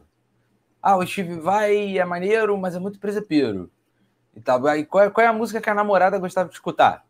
Joe Satriani. Que o cara, cara na verdade, eu vou ser sincero. A, a galera andava de skate de ouvindo Satriani. A galera voava ela de escolheu o Satriani, que era o menos pior para ela. Mas ela não gostava. A namorada gostava de Belo, Soueto. É porque ela não queria magoar a gente. A verdade é essa. Porque o tempo passa e a gente descobre. Aí, no máximo, ela falava assim: ah, o Satriani é bom, mas não era. Ela não levava o Satriani pra casa dela. Mano, eu tenho uma cena que é eu e meu primo no G3, lá no show do G3, assistindo o G3, tipo, mega emocionado com a porra do Satriani. Minha namorada, foda-se, por que, que ele me trouxe pro G3? Sentadas no meio da motel. Tem de saco cheio de estar tá ali parado ouvindo música instrumental, tá ligado? Não, mas eu não se leva a namorada pra, pra show instrumental. Cara. A não ser se a namorada gostar. Ah, queria, quer ir, quer ir, quer ir, quer ir, vai. Aí eu e ele, tipo, vibrando e as duas sentadas nas nossas pernas conversando. batendo papo, caralho, no meio da galera, assim, caralho, eu, tenho, eu, eu tive essa vivência. É Sim, cara, eu fui num G3 que eu achei chato, que eu vi aquele Robert Fripp. Aí eu falei, é, pô, esse... eu sou músico. Eu falei, quem chamou esse cara, mano? Que show horrível. E eu sou músico. eu falei, o que, que esse cara tá fazendo aqui, mano? É, o pessoal achando que ele tava, como é que é? Não, ele tá só passando som só. É, ele já tava, é, o cara tava dormindo é, lá, fazendo uns bagulho que, tipo. Começa logo, mano. foi, foi, foi maneiro esse show, caralho, foi bom pra caralho. É complicado. Mas é, é isso. É, galera, é, deixa, eu, deixa eu interromper vocês um pouquinho aqui. É, primeiro, eu queria agradecer a participação de vocês, foi genial, foi maravilhoso, bom demais. É, vários insights muito bons, eu gostei muito de tudo que rolou. É, então, primeiro de tudo, muito, muito obrigado por cada um de vocês ter aceitado esse convite, ter perdido essa hora aqui comigo. É, queria agradecer mais uma vez aí a galera que participou aí no chat, que mandou mensagem, que brincou aqui com a gente, que interagiu com as minhas legendas maravilhosas, que só eu consigo fazer. É, mentira, todo mundo consegue, mas ninguém tem coragem de fazer essas idiotices. É, então, muito obrigado, gente. Foi muito bom receber todos vocês aqui. Eu queria dar bom. recadinhos aí antes de, de puxar o encerramento Primeiro, pedir a galera aí que compartilhe essa live, ela vai ficar disponível aqui no canal em alguns minutos ou dias. Eu nunca sei quanto tempo o YouTube leva para liberar uma live, mas é isso, eles vão liberar. Então, compartilha a live aí. Mas, galera, a parada é a seguinte: eu não peço vocês para mandar meu link, aquele grupão que tem 600 mil pessoas, todos os seus amigos de infância. Não, não. Você vai pegar aquele amigo seu que curte o tema e vai mandar para ele. É um só. É só para um Não manda, não precisa mandar tá? para o grupo de putaria, manda para a pessoa é, certa. Exatamente. Porque a gente não está procurando quantidade, está procurando qualidade público, tá? Eu sou uma pessoa chata. Eu quero só aquela galera que realmente curte o que a gente está fazendo, tá bom? É, Quem não curte, peito, não, peito, não precisa. É do Edu, caralho. É, exatamente, não, não precisa. Tá bom? Não precisa me, me apresentar para sua namorada que não gosta de G3. Não precisa. Isso. tá bom? Então, esse é o primeiro recado. Segundo recado, galera, é, a gente tem um intervalinho aí até a próxima live, vai acontecer agora. Só em setembro eu vou lançar nos meus canais aí a próxima data. Eu vou receber três pessoas maravilhosas: Woody Lusa, Eric Tedesco e, ah, e o Wendel Piveta. Quase que eu esqueço. Olha só que coisa horrorosa. Vou receber, a gente vai falar sobre divulgação musical, plataformas de streaming e outras coisas desse tipo. Vai ser bem legal. É, o terceiro recado de hoje, cara, é que quem quiser participar do, do, do Escuta Essa, vocês podem sugerir aqui embaixo é, pessoas que vocês querem ver aqui nessa mesa redonda ou assuntos que vocês acham interessantes. Eu prometo que eu vou me esforçar para trazer é, e fazer isso acontecer. Beleza? Então, esses foram os recadinhos. Não esquece, fortalece, fortalece um like aí. Pode falar quem, quem começou a falar, que eu cortei? Não? Então, galera, eu vou trazer essa, essa galera maravilhosa aqui mais uma vez, só para o pessoal poder se despedir.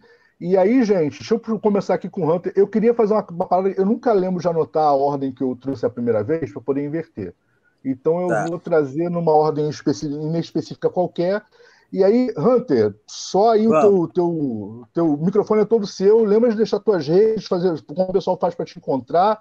É, deve ser muito difícil, mas é isso. Manda ver, contigo mesmo. Então, Daniel Hunter RJ, né? Eu tô pelo, pelo Instagram, na maioria das vezes. É, o meu canal do YouTube tá meio obsoleto. Prometo voltar a botar algumas informações assim, que hoje eu preferi é, não botar porque tem tanta informação boa que eu prefiro estar tá como espectador e quando eu chegar, eu chegar numa qualidade legal. Mas podem me encontrar pelo, pelo Instagram, né? Quem quiser trocar uma ideia, deixa um recado lá que a gente bate um papo, né? Sobre música, sobre tecnologia, sobre, sobre academia. Voltei a malhar, tô fitness, então agora pode falar sobre qualquer coisa, assim. E grandes poderes trazem grandes responsabilidades. Essa é a frase que, que eu isso? É. mandou, mandou uma nerdice básica no final que é fortalecer o canal, cara. É isso aí. Exato. Deixa eu puxar agora aqui. Beninha, contigo mesmo, meu amor. Vai lá. Cara, o meu é muito fácil, é Bena Oficial. Lembrando que Bena é sempre com dois N's. Meu canal do YouTube tá zoadíssimo, porque eu tomei dois strikes por causa das traduções, das dublagens, que os canais originais começaram a pedir de volta, então nem sei se meu canal ainda existe. Então, cara, eu sei que o canal ajudou muita gente na dublagem de, de aulas e workshops para português. Aproveita enquanto ainda está lá, enquanto o YouTube não, não termina de matar. Tem bastante seguidor mas, cara, eu não vou ficar fazendo mais material porque daqui a pouco vão, vão matar esse canal. Mas lá no Instagram eu tô sempre lá e também fazendo vídeo de academia, porque tô malhando, quero ficar forte. E é isso. O bagulho é ficar grande. Eu era grande, afinei, agora eu vou ficar grande. De novo. É, é meio isso. que isso. Grande, é isso. E, mas assim, estudando também. Eu tô querendo voltar a estar com o meu instrumento diariamente. Eu ainda, eu ainda estudo, mas eu tô só tocando no estúdio. Então, assim, eu tenho tentado voltar. Então, quem, quem tiver material novo para me mandar, falar aqui, Hunter, escuta esse guitarrista aqui, escuta essa banda aqui. Eu tô recebendo coisas novas, assim, porque eu tô muito segmentado num estilo só. Então, quem quiser me mandar informação nova, assim, só para estudo mesmo, para curiosidade, para laboratório, eu vou aceitar. Fico feliz se me mandarem. Top. E aí, por último, a gente tem aqui o nosso amigão, Daniel Campos. Seus recados, agradecimentos, finalizações e o pé na bunda da galera. Manda ver. ah, então, cara, quero agradecer o Edu aí pela, pelo convite. Foi super legal, achei que foi produtivo, né? Trocar ideia com a galera. O Biana, Biana é um amozão. O Hunter já é mais amozão há muito mais tempo, mas, Biana, não fica com ciúme não, que eu te amo também. é isso aí, cara. Eu tô no Instagram, tô no YouTube também. Esse Daniel Campos aí, Daniel com Y no lugar do I Campos.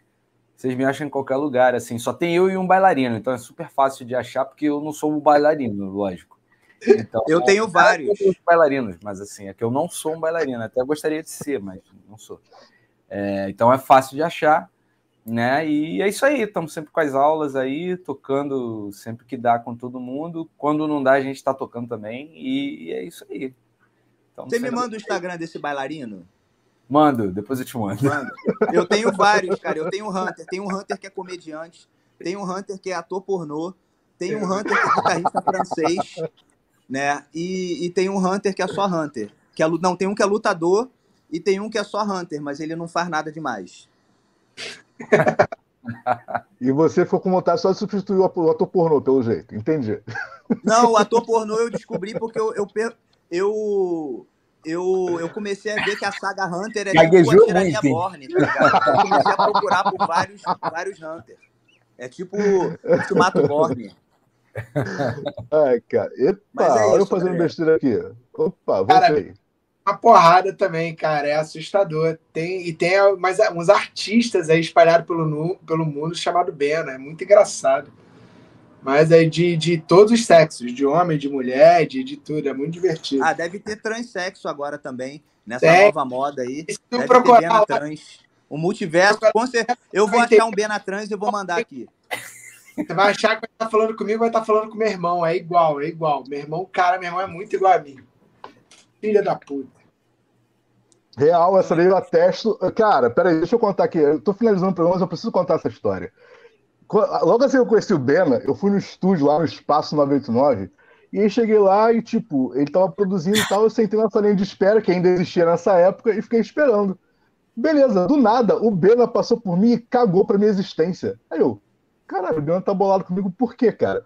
Aí do nada, o Bena entra de novo no estúdio, tá ligado? Aí eu, Caralho, e vem falar comigo, ué, como é que você entrou duas vezes pela mesma porta? E só eu descobri que existia um outro Bena.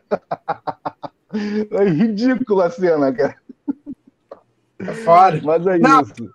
Pior não é isso. Pior é a, a, minha esposa receber vídeo do meu irmão beijando mulher e falando assim, aí teu marido aí. E eu assim do lado. isso aí, seu zoado. Mas vocês, mas vocês são gêmeos, cara? Não. Vocês são Isso é- irmãos é... gêmeos, não? Não, é oito anos de diferença, mas meu irmão tá acabado, né? Aí é fogo. É isso, cara. Dorgas pesadas. Cara, é isso. Brigadão mais uma vez. Vocês são maravilhosos. Queria agradecer aí pessoalmente Daniel Hunter, Daniel Campos, Guilherme Bena. Vocês são os amores. Foi bom demais esse papo com vocês. Espero que a gente possa aí futuramente fazer outros temas e outros programas. Espero que vocês aceitem voltar, aceitem pagar esse micão comigo de novo e aturar as minhas legendas. E é isso. Galera, por último, não se esqueçam de largar um likezão aí para fortalecer, cara. Larga um like, larga um comentário, isso ajuda a beça a fazer o canal crescer, ok? Mais do que mandar lá no grupão da putaria. Valeu? Então é isso, eu vejo vocês agora em setembro. Eu vou marcar a data, vou deixar nos comentários e é isso. Valeu, vejo vocês online. Fica com Deus. As vazias.